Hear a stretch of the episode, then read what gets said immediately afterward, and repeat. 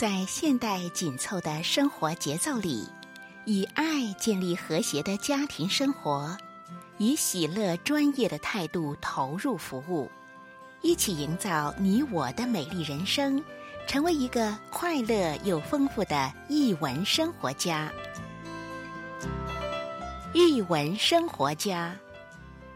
本节目是由林森南路礼拜堂社团法人中华民国合家欢协会、佳音广播电台联合制作，欧灵静主持。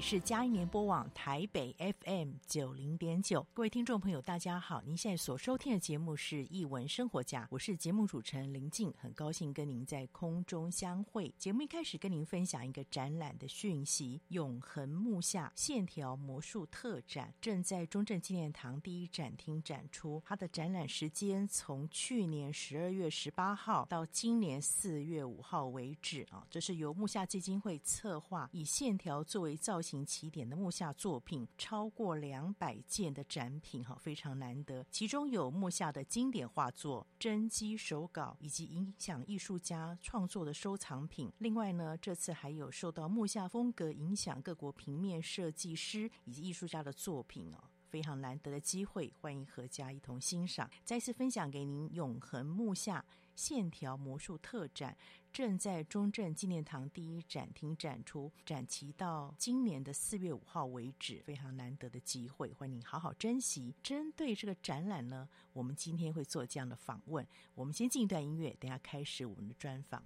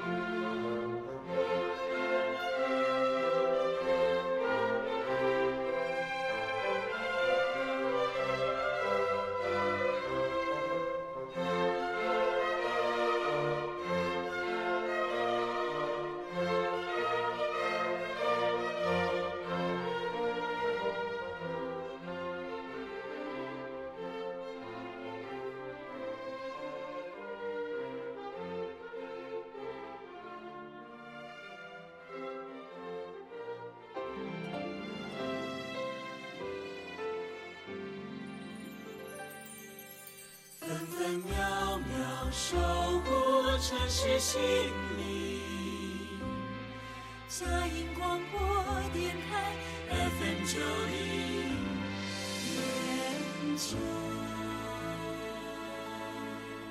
欢迎回到一文生活家，我是节目主持人林静。今天非常荣幸，请到了专业的导览老师郭金福小郭老师。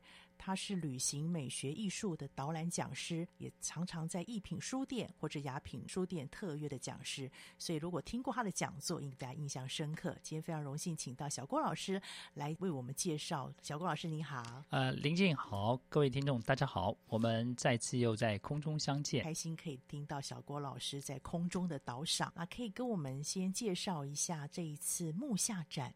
有什么样的特色，以及这个永恒木下线条魔术展到底是什么意思呢？OK，这次展览在中正纪念堂。那大家如果还记得话，在十年前，哈、我们在故宫或更早以前，哈，其实来过两次的展览。那大家很好奇，那那是在重复吗？那跟十年前有一样吗？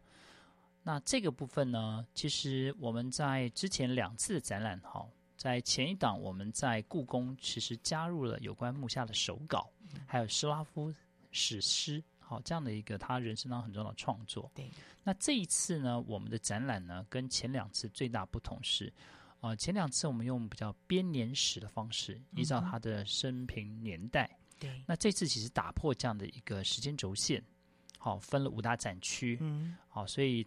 各位观众，如果我们进入到展区呢，看的一个方式不再是依照呃时代的方式来看，好、哦，它是比较丰富、比较多元。嗯，刚刚老师有提到，根据这一次展区的规划跟上一次不太一样的地方，那可以跟我们分享一下这次展区有各有什么样的特色，也让我们多一点了解一下展览的特性吧。OK，这一次呢，我们的展区哈、哦，我想要几个重点。嗯呃，一个是在第一个展间，各位进入以后，我们很快速的会带大家去看一个艺术家，他之所以有这样的风格，嗯、跟他所呈现的特色，一定跟他生存的年代、他的原生家庭以及当时那这样的一个政治经济的环境有很大的关系。是，所以在第一个展区，我们就可以去看到说，呃，有关木下他成长的背景。嗯哼，好，那么后面呢，当然就带到他呃。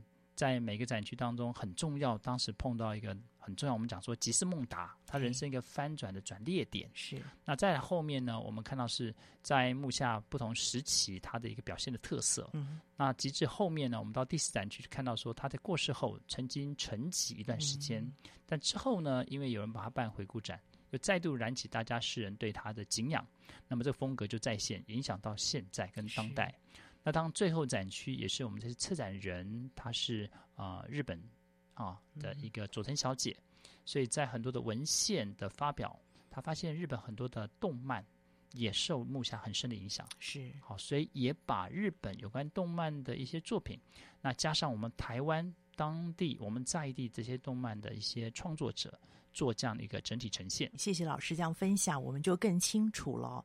那只是说，我们现在如果以一个对木下不是那么了解，或者是稍微已接触过的，我们怎么去看这些展件？呃，一般我会蛮建议大家到一个展场哈，我们分两个轴线哈，一个轴线就是我们比较用理性的方式，是。那当然我们会大量去 research 上面的说明啦，不管它的海报墙啦或说明牌。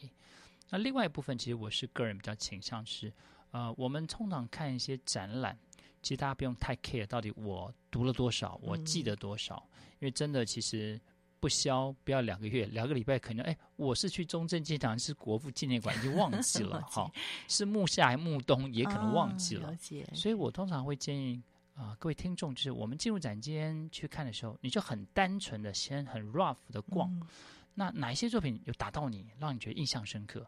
你再回头看第二轮的时候，你再细细的观察为什么它让你有共感。嗯，好，不管从它的线条啦、色彩啦、造型啦，那接下来你再去看它的说明牌，或是你对它现在呃网络很方便，你要查它很多变焦都有。是。那当然这一次比较特别，我们进入到第一个展间呢，就是我们刚才讲说，哎，对木下。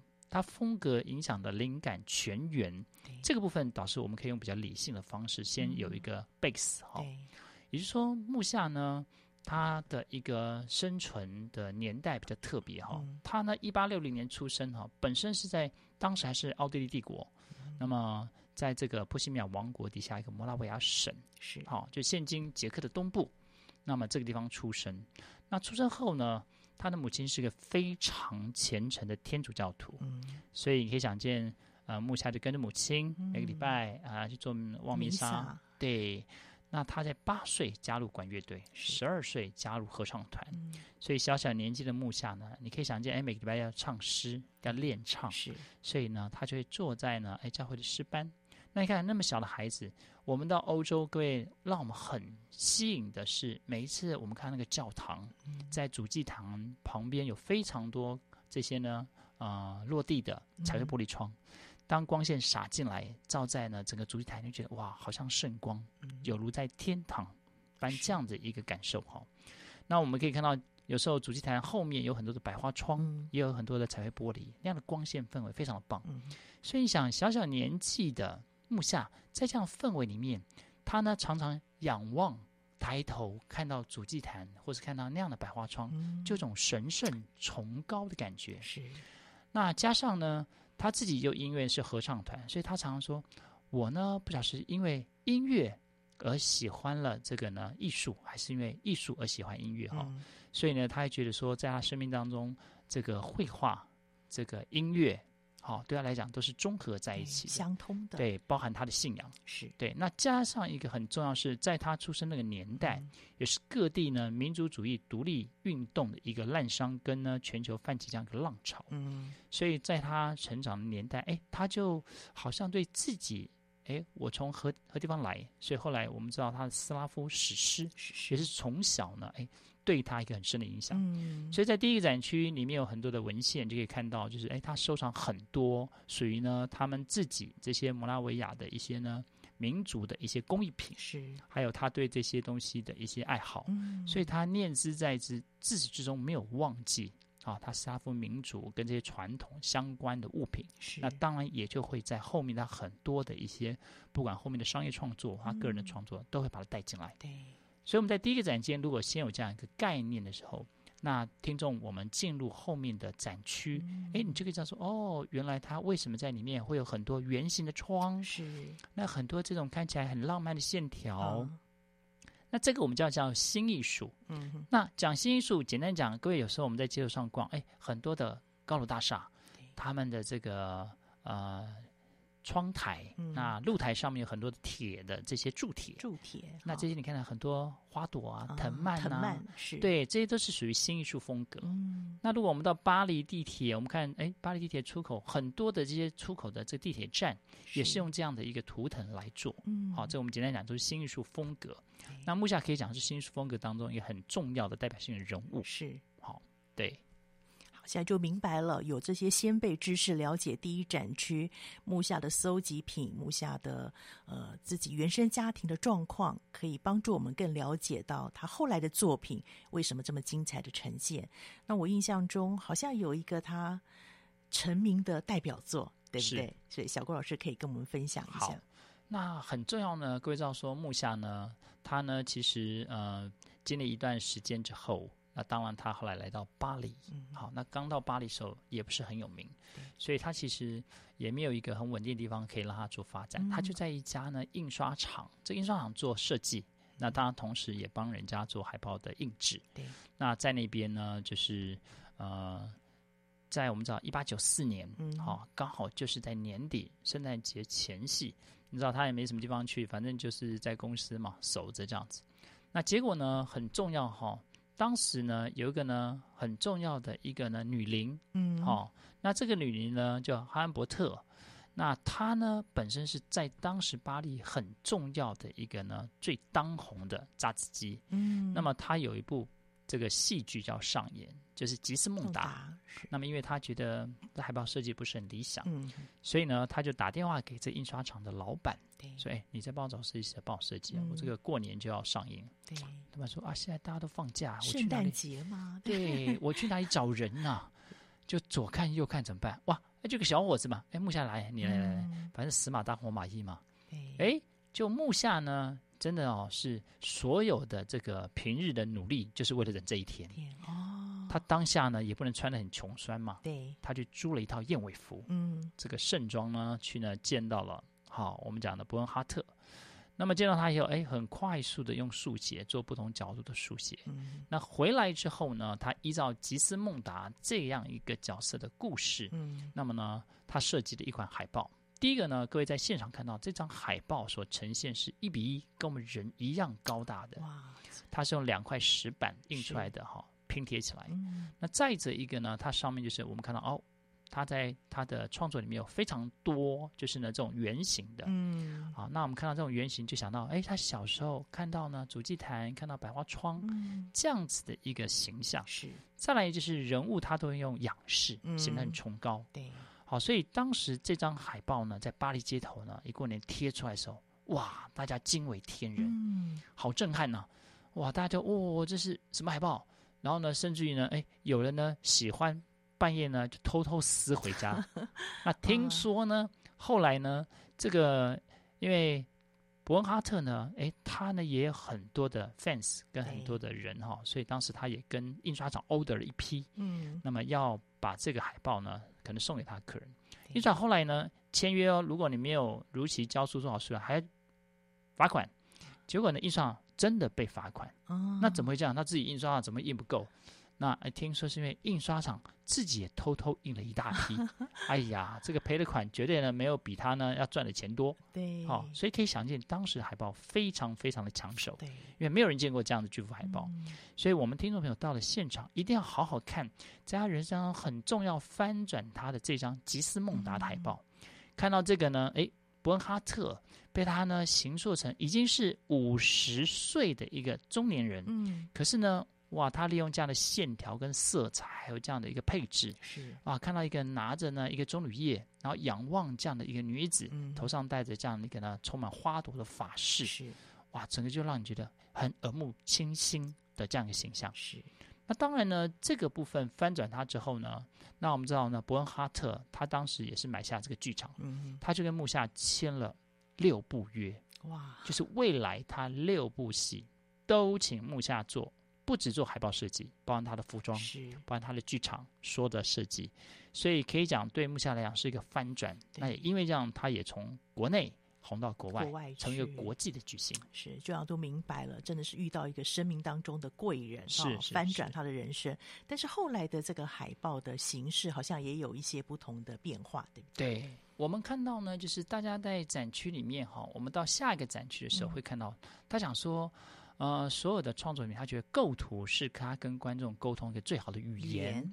所以，我们到一个展区，我也鼓励听众们，有时候可以看一看，哎，策展人在不同展区他设计的巧思，嗯，一般会有不同的颜色来转换到不同的展区。是。那么，另外这一次呢，各位看到我们到第三展区呢，哎，它有些巨幅的海报。嗯。我们到了有一间呢，它呢有四件，好，这个海报。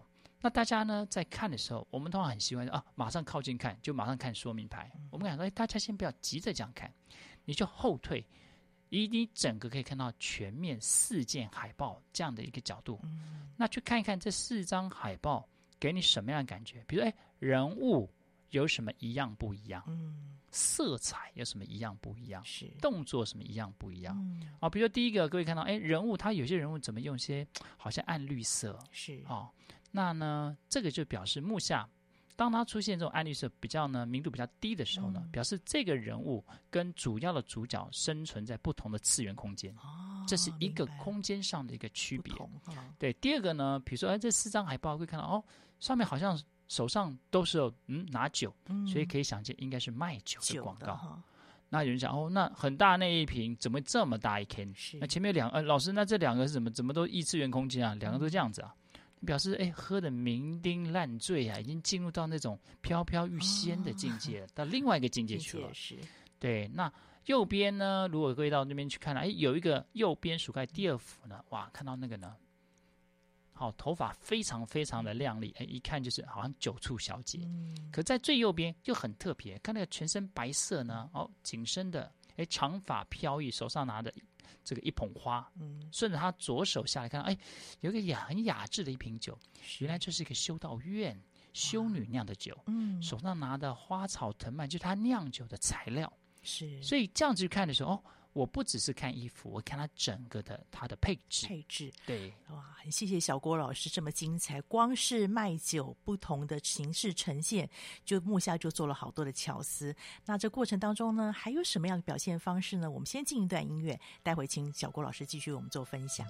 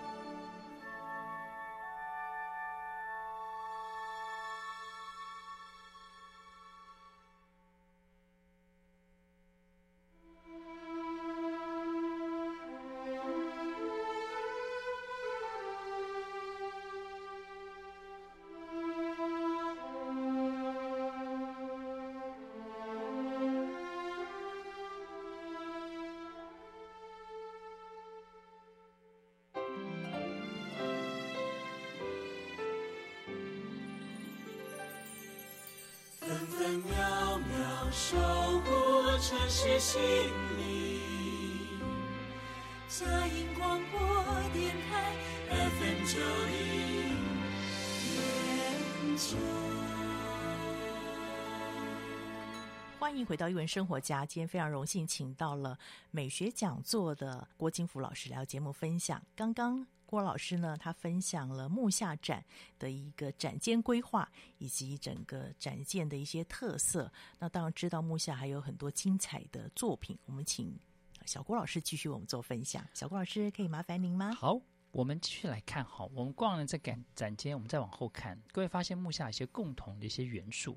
所以各位听众，你到展间，你也可以细细的观察跟累积，你会发现，哎，这些女子都长发飘逸，嗯，后面好像都有一个光圈光环。那么呢，哎，有人讲说，这样的光圈光环呢，加上这个人物，很像一个英文的 Q 字，哦、所以它的呃 layout 说 Q 版的设计，原来是这样来的，哦、所以你要像英文字的 Q 版。嗯、那后来呢，它又比较特别的是，它再把人物往前推，就形成了更有空间感。嗯、人物呢，在中景、前景呢，可能用花草。嗯、那后面就是我们讲这圆形的这样的一个百花窗、嗯、背景。对，对那刚才前面我们也提过，百花窗有这种神圣感。好、哦，那人物用仰视，有庄严肃穆、崇高感。那如果加了前景，就有空间感。嗯，好，那再来就是它的线条。我们讲为什么叫线条魔术？它很擅长利用线条的粗细。是，好、哦，然后利用线条它这些曲度来表现这种很浪漫的情怀。嗯，那当然加上呢，各位知道，他也后来呢很擅长用摄影来辅助他做这些呢模特的拍摄，跟他绘画上很重要的工具。嗯、所以现场有一区也展了很大，他如何利用摄影来辅助他。哦、那我们在呢后面有一区，我们刚才讲 Q 版。那这里有个比较特别，就是呢宝石系列。是这宝石系列一样有四张，嗯，大家一样像刚才的方式，可以比较后退四张一起看。嗯，那这宝石系列，我们说，哎，宝石它又不是有机体，它它是没有感情的。但木下很棒，就是他把这些呢，啊、呃，我们讲的黄玉啊、红宝石啊、嗯、紫水晶啦、啊、祖母绿，把它拟人化。哦，所以呢。把这种呢红宝石，嗯，这种很高傲的表情，很尊贵的表情，透过女子仰视这样的表现出来。嗯、那我们讲说，哎，祖母绿比较神秘，所以透过她的眼神，好像呢，哎，比较那种神秘啊，很难看透的感觉。嗯那黄玉就比较温润，温润，所以这女子看起来啊，很婉约啊，哈、哦，就很容易亲近。是，所以她把这些东西拟人化来表达出来，嗯、这些宝石的情感。嗯，所以我们用这样的角度去欣赏，就觉得哦，很有趣。对，好、哦，不会只是看她画的很美。是，嗯、谢谢小郭老师，这样听起来就更有温度了哈，知道怎么去观赏。那我觉得这一次第四跟第五展区好特别哦。是这次第四跟第五哈，特别我们在后面，我们刚刚在一开始有聊过，我们的策展人佐藤小姐，她很棒哦。那很多的文献，大大的表现了说，哎、嗯，早期木下确实在它的发展初期受到日本赋税的影响，是。好，特别在一九零零年，我们讲说啊，他呢在世博博览会、嗯、当时也是用了这些元素。但是呢，在后期，他们这些文献发现，哎，日本现今的很多动漫，嗯，来自于木下的风格影响。哦，所以在四五区，我们看到呢，哎，有很多日本的动漫啊、哦，他们的作品。是。那么最后一区也看到我们台湾在地的这些呢，一些动漫的作品。嗯。所以看到一气呵成，为什么叫做哎线条的魔术，然后永恒木下？嗯。有些木下呢，就算在他过世了这么多年，他还是呢影响力穿越时空到现在。它是成为一个永恒的价值，是很谢谢小郭老师今天这样子的介绍。很快的带领我们再一次在空中了解木下展的特性跟每个区域的展件啊，有什么样子的一个观看的方式。那再次推荐给大家这个展览呢，到今年的四月五号为止哦，在中正纪念堂第一展厅展出。如果听众朋友听了之后一定要心动，马上行动，加抓住机会啊，可以去参加这样的展览。那听众朋友您知道吗？小郭老师不单单是分享木下展，还有在台湾也有一个非常重。要的展览，小郭老师给我们介绍吧。好，我们也很欢迎各位呢，在中正堂看完展以后，哎，可以呢再移驾到我们的国北师，在和平东路。好，那目前有一个展非常棒哦，光台湾文化的启蒙与自觉，是对这个展也很精彩。这个展好像跟去年有两个展经典再现有点类似，对不对？是啊、呃，我想去年哈到今年哇，我们好像这个艺文活动哈百百花齐放，非常非常的这个热闹。是。那实际上呢，我想去年也有很多的听众朋友，嗯，可能在我们的国美馆台中国美馆也看到一个经典再现哈台福展现存作品展。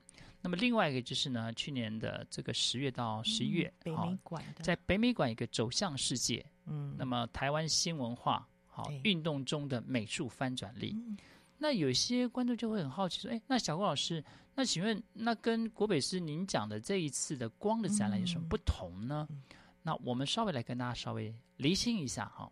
那么在去年我们讲国美馆的经典再现。它其实副标题讲得很清楚哦，台服展现存作品特展。嗯，其实策展单位很用心哈，他们呢把很多很多在当时呢，我们呢自己这些在地台湾的艺术家，好，从一九二七年好开办了所谓的台湾美术展览，简称台展，总共十回。那一九三八年办了六回，当时台湾总督府教育局简称府展，总共十六回的台福展是好。包含呢这十六回的这些呢展览图录，嗯，那么尽可能的去找到当时得奖入选这些画家、艺术家的作品，作品，那么让他重新的在现场真机展出，嗯，那就算没有真机，我们现场也依照当时呢分西洋画布、东洋画布，那么我们把台展跟这样的幅展做很完整的呈现，那么这些呢图录也用复刻的方式。是。那大家可以在现场翻哈，所以你仿佛回到那个时空，去看到哇，当年我们在地的艺术家这么样的一个有成就，是。这么样的有一个先见，那么在艺术上的创作，嗯，所以那边可以讲是说，我们重回当时台福展这样子一个时空，好，亲眼目睹这些每一幅他的艺术作品，是，这是我们去年在国美馆好看到，那接下来呢，我们看到在北美馆。好，在去年年底左右呢，在走向世界，好，这个呢系列也蛮特别的哈。嗯、那我们知道，其实日本从一八这个六八年明治维新之后，他们从西方学会他们很多啊、呃，他们船舰炮力，学了他的军事，学了他的武器科学，当然也包含他的建筑跟艺术。所以很多的留学生回来之后呢，哎，当然呢，他们也就呢在日本。嗯，那当然一八九五年。哦，我们呢，日本殖民台湾，所以这样的一些呢东西也是带到台湾。是，所以当时我们确实，我们的这些西洋艺术也是透过这样子一个方式进入台湾。嗯，那当然各位知道说，在当时那个年代，派进非常多的老师，各位比较熟悉的有石川清郎。石川清郎，好，这个我想大家很熟哈。所以呢，啊、呃，他这个脉络从一开始，当时这些美术老师来到台湾，嗯、对这个哇，日本人。这个形容这个很多瘴疠之气啊，啊，这个很可怕。哎，他们来以后，以他们眼光啊、呃，去踏查台湾这块土地上面所见到的人事景物，是。所以里面呢，包含我们敢说，哎，有石川清郎啊、香原古桶啊、因为桃甫啊等等这些呢啊、呃，艺术老师的作品。嗯、好，特别大家如果印象深刻是香原古桶，整个呢，它有四座，这个呢屏风的创作非常的壮阔。是。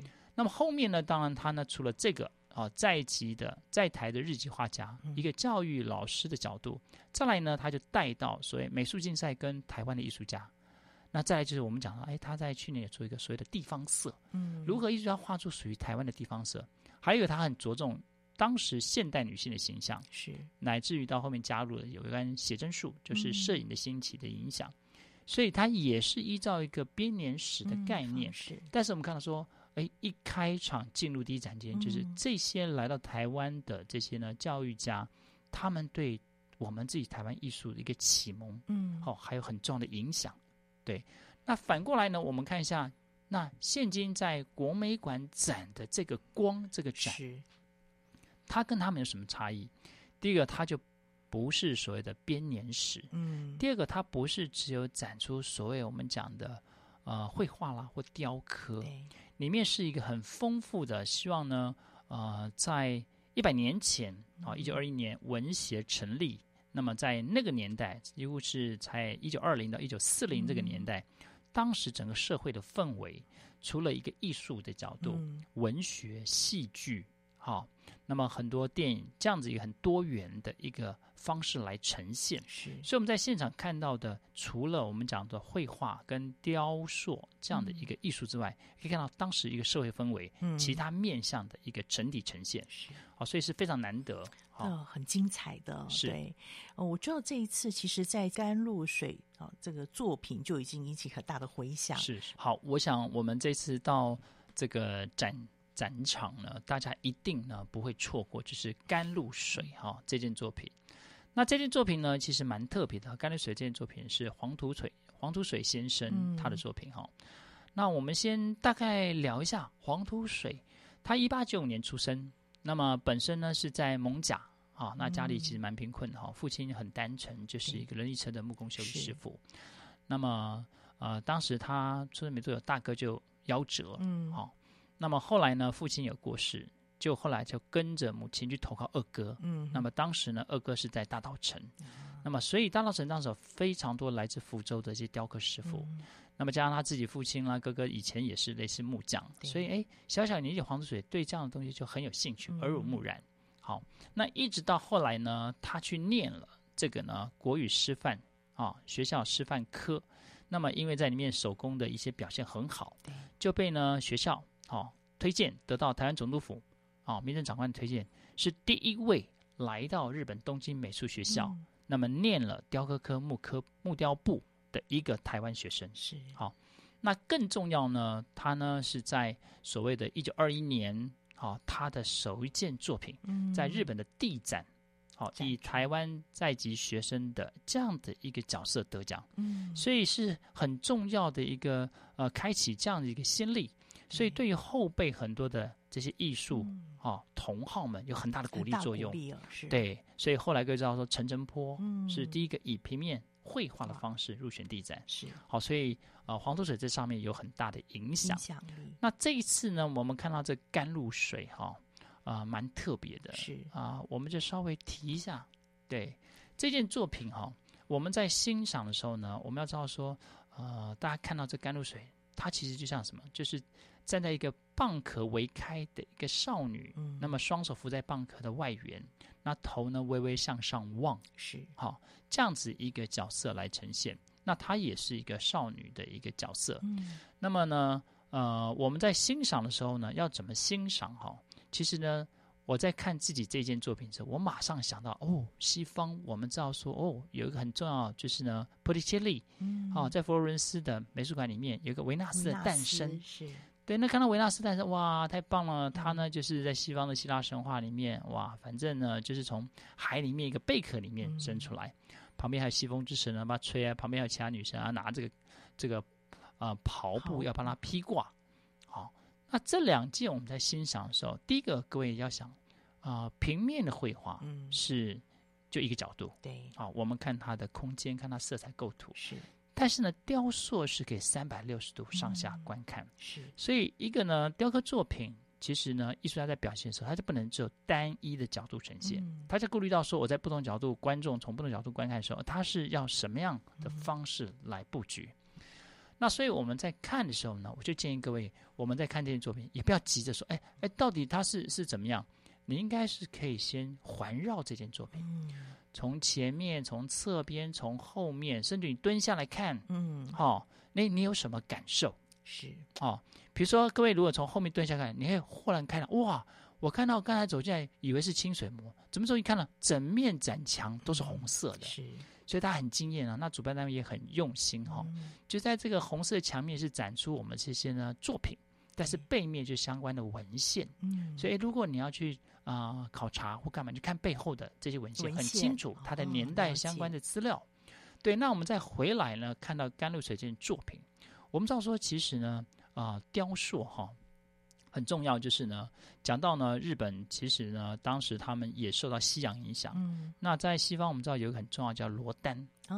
啊、哦，我如果讲到沉思者，对，对，各位一定很熟悉哈。嗯就是呢，罗丹他是用写实的手法，是那当然呢，他雕塑的技法上面会利用什么石头的粗糙跟它的细致来产生质感的对比。嗯、好，那当然在融入他对人生的历练跟故事。所以我们再看甘露水这一件作品，一个呢是环顾嗯，那第二个呢，就是我们呢，啊、呃，要了解它的背景。对，好、哦，所以呢，甘露水呢这一件的出土哈、其实它就有一段的故事。对，这个故事到底是什么呢？我先进一段音乐，待会再请小郭老师我们做分享。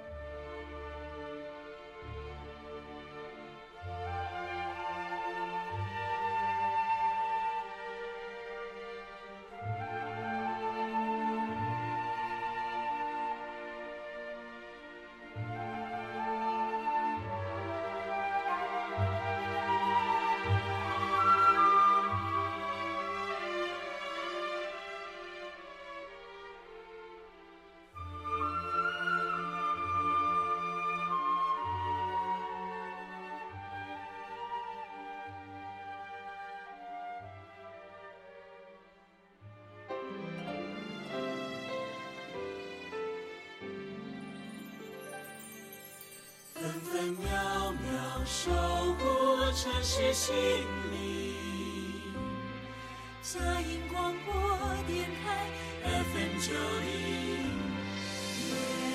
九。欢迎回到《语文生活家》，很谢谢小郭老师那么精彩我们介绍甘露水这个雕塑观看的方式。我想小郭老师要进一步来跟我们做介绍。小郭老师，麻烦您了。好。是的，我们刚才本来是要介绍他的背景故事哈。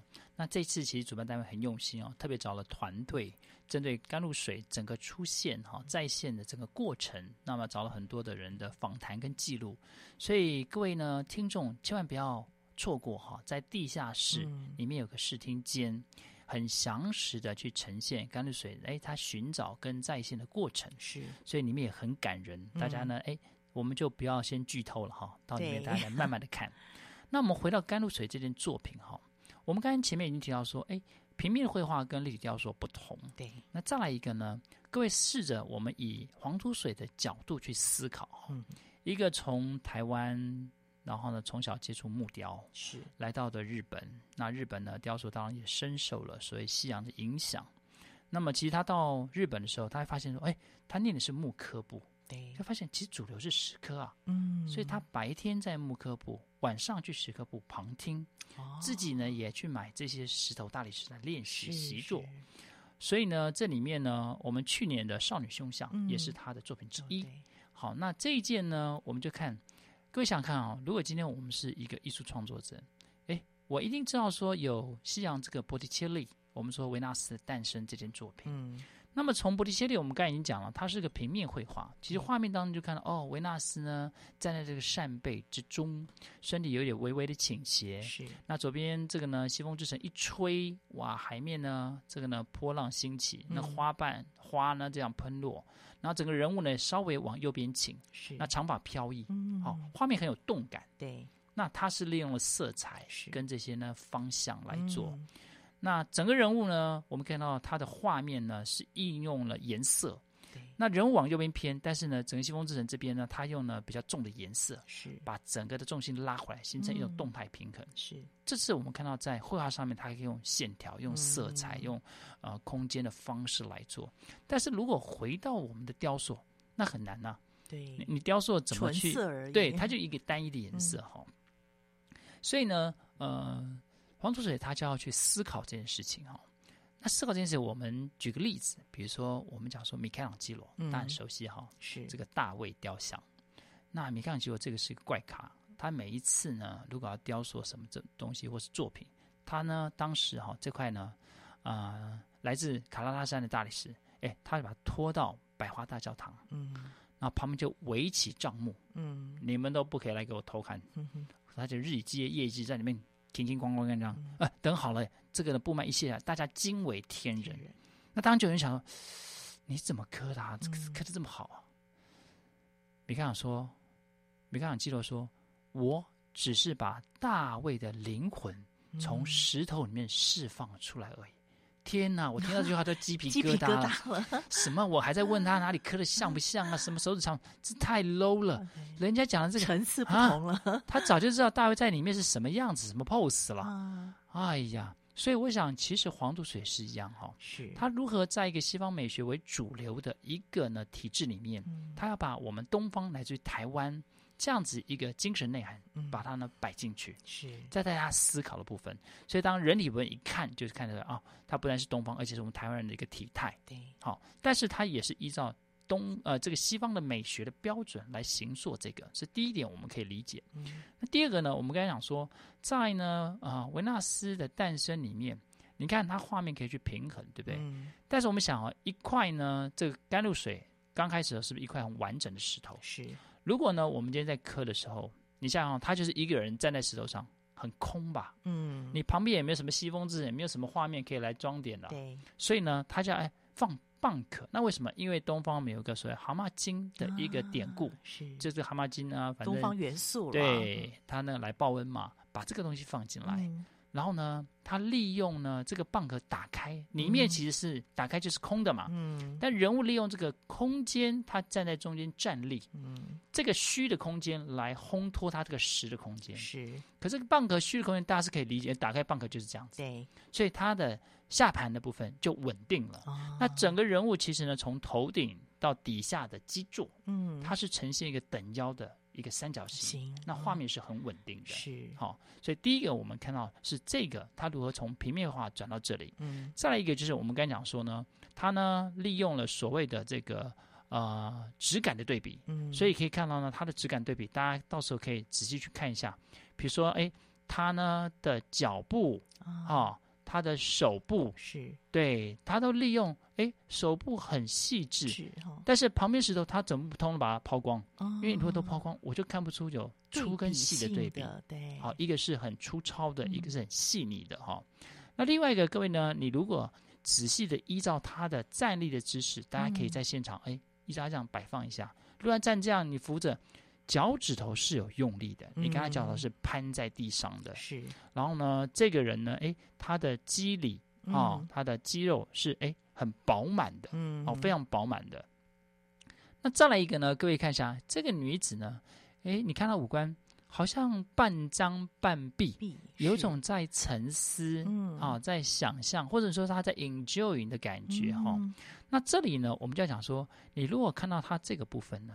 你会发现他的手法处理的很细腻，嗯，这跟我们一般看石雕不太一样。对，石雕一般他会故意留下爪痕，留下他的笔触，要不然就是把它抛光。嗯，但是黄土水呢，它因为有木刻的背景，哦、所以它在处理上面很细致。细致。所以为什么这一件呃文物它呢在线的时候，当时呢同样是他啊、呃、日本东京美术学校的这个呢学弟，嗯、现在呢这个申纯一老师，嗯、当时他不用所谓的栓洗法。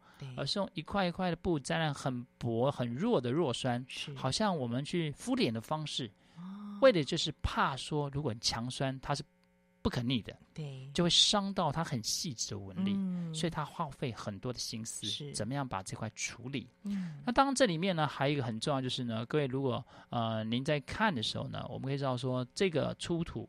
的时候呢，会发现，在当时那个年代，因为这种裸体是个禁忌的话题，所以当时他被弃置在台中火车站，就有人恶意用蓝色墨水去泼到他的私处。是、嗯，那所以当时呢，他们在线说，哇，这很难处理。本来想说，申纯一老师想说，哎，这应该可以。后来发现它的酸以及侵蚀到里面的结晶，是，所以那个颜色很难把它清干净。嗯、但是申纯一老师后来讲了一句，我觉得非常棒，这也是一个整个历史的记录。对，好、哦，见证它的一个过程。嗯所以我们在现场呢，我们呢，各位从不同角度去看的时候，你就可以从这几个方面来看。嗯、那如果你从后面看啊、哦，你就可以想说，哇，好像呢，这外面的，我觉得在北市美术馆很棒哈、哦。它呢就在捷运旁边，落地窗，嗯、如果自然光照进来的时候，你会发现，哎，这个呢，呃，我们讲的这一尊雕像甘露水，它好像活生生在你面前。你从后面往前看。那为什么要甘露水？我们讲到甘露水，哎，想到观音嘛，哈，这甘露水好像它就是哎苦民所苦，然后呢，哎，用它这样的形象跟形态，嗯、希望带出呢，哎，台湾老百姓哎一条新生的道路。是对。那当然黄土水比较可惜哈，他一生致力在艺术创作上面，嗯、所以当时他最后一件作品呢，就是水牛群像，嗯、他倾其所有的力量。对。那么常常茶不思饭不想，就继续做。嗯、然后呢，哎，常常就肚子痛啊，就忍啊忍啊忍啊。结果呢，哎，发现是盲肠炎，可是又延误送医，是引发腹膜炎。嗯、而后来在年纪轻轻三十五岁就过世了，是真是蛮可惜的哈、哦，蛮可惜的。所以我们到这件呢，呃，展件看到他的作品的时候，大家可以一方面来。呃，回想他的生命的历程，嗯、二方面来好好的跟这件作品来做一个单一的对话。是，啊，我想在现场会有很多的感动跟触动。是，这些艺术家先辈们，他们为我们台湾留下很重要的啊这个意义在这里。那老师还可以跟我们分享一下什么样的作品呢？在这一次可以显出这样光的特色。好，那在这次里面，我们再挑一个作品哈，在生命的洪流这一边，嗯、各位呢可以看到有一位叫陈植棋。那么大家在这边呢，在一开始看的时候，就觉得哎，旁边有个好像是这个新娘的作品，可是看起来好可怕，啊、怎么好像家暴？对，哎，怎么这样子啊？而且那个涂抹好重啊，对颜色。好、哦，那我们来介绍一下陈植棋。嗯、陈植棋呢，他本身一九零六年出生，好、嗯，那么是现在汐止人。对，那么当时呢，因为呢，哎，他的呃绘画也是蛮不错。嗯，那么呢，他后来去念的，就现在我们讲国北师哈，当时台北师范学校。那么受教于石川庆阳老师，嗯、但你在一九二四年因为参与学潮哈，被学校退学。退学啊？那为什么这样？各位知道说，当时这个学校里面，大部分当然是我们台湾的学生，嗯、也有部分的日本学生。是，可是很很不合理。我们一样是同学，嗯、但我看到日本同学，我就要跟他敬礼。嗯。那再来一个是当时呢，哎，他们要毕业旅行，日本的同学说要去宜兰，台湾学生想说要去南部。对。啊，但是台湾学生的意见比较多，人数也比较多，嗯、就居然是什么少数？哎。不是服从多数，是多数要服从少数，少数因为身份不同。哦、对，对那么就引发他们很大的这个不公平，所以当时呢，他们呢就罢课。嗯，那罢课后来呢，哎，你想想看嘛，日本殖民怎么怎么会三罢干休？那个学潮要平对，通通抓起来，哦、然后通通给他退学。哇，那所以当时呢，我们在现场一看到他被退学这个学籍表哈，嗯、在上面很清楚就写到，哎，大正十三年啊，十、哦、月二十八日。因为骚扰事件，嗯，好、哦、被退学处分，是，所以当时呢，其实呢，陈志奇哦，他呢也不敢回家，嗯、爸妈很生气啊，嗯、你是不是几个月你就可以，对不对？穿官服 还有佩剑，当时医师跟教师是很高的地位，对。所以呢，他就哎躲到这个呢，我们讲说很重要哈，这个蒋渭水，好，他在这个医院里面去那熬了几个月，是。对。那当然呢，我们知道说蒋渭水很重要，是这一次为什么？因为我们讲说，哎，一九二一年的十月十七号，蒋渭水跟林献堂成立了台湾文化协会，这些人，所以也就是说，在一百年前，他们就有这样一个思想，那么带起我们台湾自己人对于自我的一个文化的自觉跟体认，那么呢，影响了我们现在一百年来很多的发展。所以当时陈植棋呢，哇，他呢碰到他的老师，所以他想说。那这样你也不是办法嘛，所以呢，就说那不然我帮你写个推荐信，你去考东京美术学校，嗯、他很厉害，两个月就考上，人家可能花两年三年不一定考上，那就他很有天分，好、嗯、又很有实力，对，所以当时呢，哎，他在那边哈，也很快的在那边呢，哎，他呢在二十二岁就入选了第九回的地展，是好。那接着呢，他呢，哎，二十四岁又入选第十一回地展，嗯，所以被当时这个呢报社哎被誉为天才的青年画家。是，但是因为他呢也是对艺术有很大很大的一个期许，嗯，所以呢常常这样往返。那在一九三一年过度操劳啊，然后呢病逝，病逝时才二十五岁，也是好年轻。对，对那现场呢展的一幅呢是他太太的画作，嗯、这是他当时在日本念书还回来嘛哈，然后呢娶亲。那你看到这张，你就会想。如果今天刚结婚，你带你太太要去拍婚纱照，嗯，你想你太太看什么？那一定要拍的美美的啊，是。灯光好，气氛佳，嗯、皮肤很白呀、啊。哎、嗯，这个画起来好像家暴，原因是因为各位呢，听众，我们到现场看到是一个蓝色的背景，嗯，后面挂着一个具有当时我们台湾特色的大红袍，好，但是身上着的是一个呢很有现代的一个呢丝绸的，嗯，好衣裳，手上拿的是一个羽绒的羽毛扇。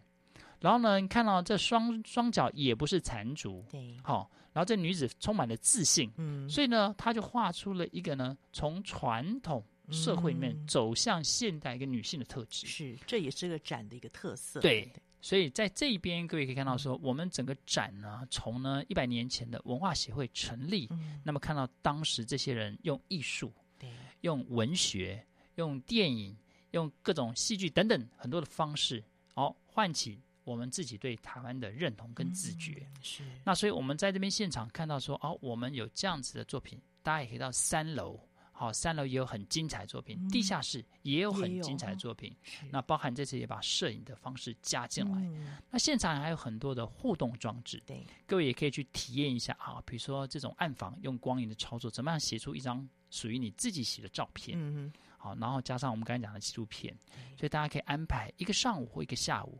好，那这一次我们其实是用预约制，是，所以大家可以先上网预约，不用舟车劳顿，或者在现场还要排队。对，好，那我们在现场都会有定时的导览，是，所以大家可以哎听着导览老师带着您进入这样一个光的世界，嗯、然后呢更熟悉、更了解这么一百年来我们这块土地在这些先辈们如何用热血，好，在一个黑暗的在日本殖民的一个呢黑暗下面呢，他们呢寻出这道光，而这道光持续。映照着我们现在的人们。嗯，很谢谢小郭老师今天这么精彩的分享，让我们在先辈艺术家他们的创作当中。继续跟着他们的脚中来行，请教小郭老师，因为您这么精彩的分享，也知道您是这一次导览员。如果我听众朋友想要多了解老师导览的时间，或是您有什么样讲座，我们可以怎么样来 follow 呢？哦，一个呢，各位呢，其实我们在现场哦，每一天的这个都会有定导，对，好的时间。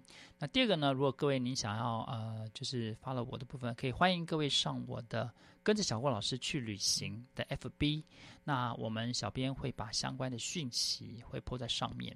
那有关讲座啦，或是有时候会带着大家啊、呃，有什么样的轻旅行啦，嗯、或是相关在不同场域的一些分享，都欢迎各位可以 join。很谢谢小郭老师，小郭老师所导赏的旅行是不一样的风景哦。再一次推荐给您，跟着小郭老师去旅行哦。FB 可以发喽。谢谢小郭今天的分享，也期待有机会再邀请您。谢谢各位听众，我们期待下次见哦。好，听众朋友，谢谢你今天收听我们首播在电台。过几天之后，你可以上我们佳音联播网点选下载区，今天所有连接可以分享给您中南部或是海内外的朋友，让我们一起在艺术的领域当中同行。谢谢小郭老师，我们期待下次再见。好，拜拜。来，听众朋友，我们下周同一时间再会。